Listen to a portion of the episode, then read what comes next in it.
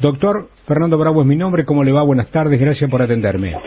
No, ¿qué tal? Buenas tardes, Fernando, gracias por la, por la comunicación. Simplemente una interpretación de este título que a mí me llamó poderosamente la atención, doctor. Bueno, eh, sin, eh, sin duda las vacunas no son 100% de, de eficaces y el mundo está demostrando que personas que están incompletamente vacunadas tienen probabilidad de infectarse en un bajo porcentaje y las que están completamente vacunadas tienen un porcentaje menor de enfermarse y por lo tanto también de, fallecer y las personas que tuvieron la infección y que tienen una dosis tienen ahí sí una fortaleza en la reducción de la probabilidad de bajar la probabilidad de infección. O sea, hay tres situaciones. La situación es del incompletamente vacunado, que es mayor de infectarse, la del infectado, la del vacunado con dos dosis, que tiene una baja probabilidad, y el que casi no tiene probabilidad de infectarse es aquella persona que ha tenido la infección y han, ha tenido una dosis posterior de la vacuna. Lo que ocurre que, que a veces uno eh, quiere analizar y quiere interpretar la vacuna tal o la vacuna X que tiene 98% de eficacia, ¿cómo puede ser? O tiene 90% de eficacia, ¿cómo puede ser que algunas personas vacunadas puedan tener una infección y que puedan lamentablemente fallecer? Y eh, primero hay que hacer una, una reflexión, es decir, los estudios que demostraron las eficacias, recuerda Fernando que cuando se hablaba de la fase 3, bueno, la fase 3 que demostró que tiene tal eficacia. Bueno, entonces esas fase 3 fueron durante el 2020, estudios durante el 2020. Yo también hago una, una, una imagen figurativa de, de lo que pasa en el cono sur y, por ejemplo, en la Argentina. Nosotros tuvimos, tenemos dos pandemias, no es que tuvimos una segunda ola. Tenemos una pandemia 2020 y una pandemia 2021. La pandemia 2021 es una pandemia absolutamente diferente a la primera, debido a que, por ejemplo, tenemos tres variantes eh, eh, circulando de virus. Una vez.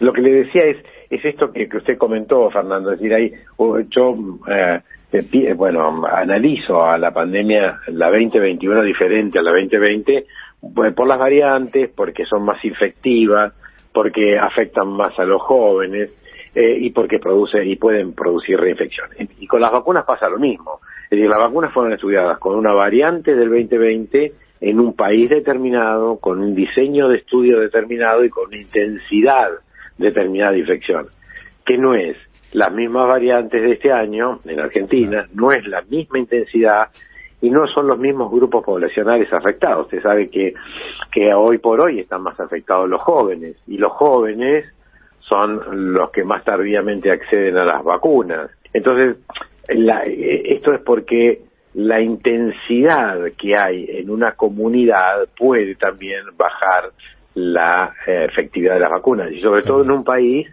donde no estamos vacunando con segunda dosis, o sea, la disminución de la probabilidad de tener infección ocurre con los esquemas completos, no con la primera dosis.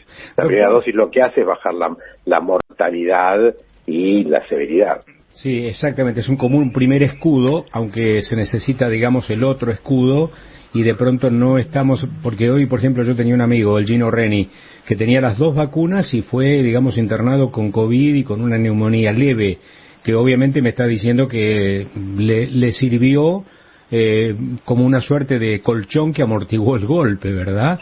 Sí, esto, esto es así porque, porque eh, produce una inmunidad, una memoria en el, sistema inmune y la segunda dosis también produce, pero eh, yo, yo vuelvo a decir y lo digo reiteradamente, en este momento de pandemia y con la intensidad que hay y con las variantes que hay en la Argentina, las personas que tengan dos dosis de vacuna, primero, se sienten, siéntanse privilegiadas, pero, pero también, al igual que las personas que reciben una dosis, siéntanse que no están protegidos y cuídense de la misma manera que si no tuvieran vacuna, porque la, la gravedad de la intensidad y las variantes, y además estamos en, un, en una región y estamos en, una, en un país donde la evidencia científica a través de estudios de esas variantes y las eficacias de las vacunas no es de lo más robusto. Y al no ser robusto no podemos generar el conocimiento y si no se genera el conocimiento no podemos dar fuertes recomendaciones o cambios, por ejemplo. Claro, claro. Bueno, esto es lo que a, mí me parece que hay que decir con énfasis, ¿sí? Aquellos que están vacunados, inclusive con las dos dosis, igualmente no digan ya está. Síganse cuidando, síganse cuidando porque esto es así. Y la otra pregunta que le formulo, doctor, y le agradezco siempre su buena disposición que tiene para con, para con nosotros. La otra pregunta es la siguiente. Yo, por ejemplo, por dar un ejemplo personal para que mucha gente lo tome, digamos, como uno referente para cada uno de ellos. Yo tengo las dos dosis, ¿sí?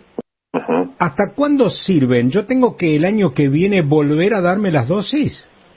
Bueno, eh, va a depender eh, en parte de la vacuna y de lo que se genere el conocimiento con esa vacuna.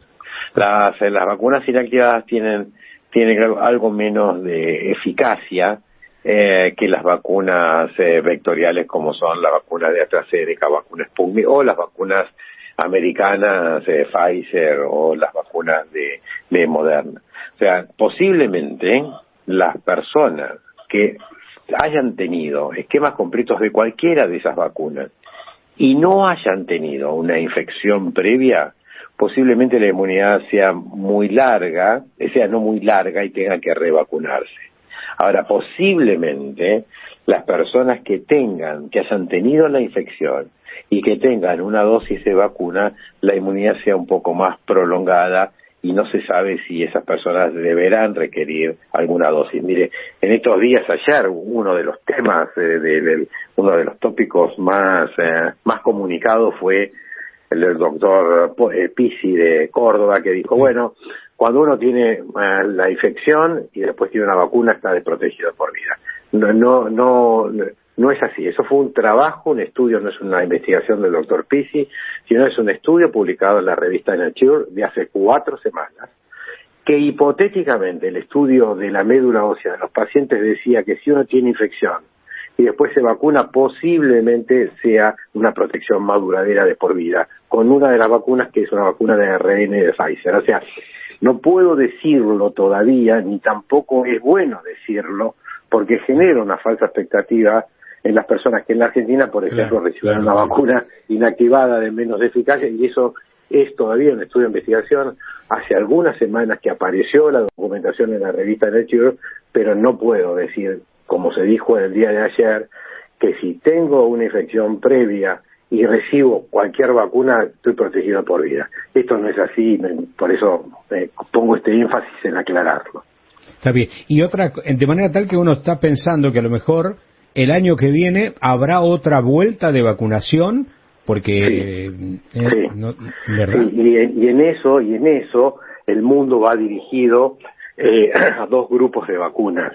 Las vacunas de ARN, estas vacunas de Pfizer, las vacunas modernas, que, que llegaron para quedarse, o sea, para ser posiblemente la vacuna del futuro de, de los refuerzos de la vacuna para coronavirus. Pero permítame hacer un paréntesis, también llegaron ah, para que posiblemente las próximas generaciones eh, tengan más tiempo de vida. ¿Por qué? Porque las vacunas de ARN eh, no van solo en el futuro a prevenir enfermedades infecciosas, sino que van a potencialmente curar cáncer o curar enfermedades crónicas, que era para lo que había sido diseñado, pero no había tomado la velocidad de investigación, o sea que esas vacunas, que, que son las vacunas de ARN, son las que el futuro para refuerzo de COVID y para también prevenir o curar otras enfermedades. O sea, las, las próximas generaciones, las generaciones que están naciendo, están naciendo estos años, este, este año, van a tener un tiempo de, vida mucho mayor que el que estamos teniendo generaciones anteriores. Claro, pero mirando al año próximo, por ejemplo, y concretamente con respecto al COVID, sospecho yo que el Estado me va a tener que decir a mí si me vuelvo a tener que vacunar o no. Porque sí, en la, en la decisión personal mía. Hoy por hoy, digamos, nuestro médico clínico dice, bueno, vacunate contra la gripe. ¿eh? Exacto, todos los años porque va cambiando. Esto todavía eh, esto todavía no está definido. No está definido. Y en la, y en la, y en la Argentina posiblemente se vacunen, eh, se revacunen en el futuro basado en el conocimiento que se va generando a las poblaciones de mayor riesgo. Lo mismo que ocurre o que corre, eh, ocurrió inicialmente con las vacunas, con las vacunas antigripales. O sea, las, vacu las personas que tienen riesgo posiblemente requieran revacunaciones. Bien. Doctor Debag, muchas gracias por, esta, no, este gracias, contacto con Radio Continental.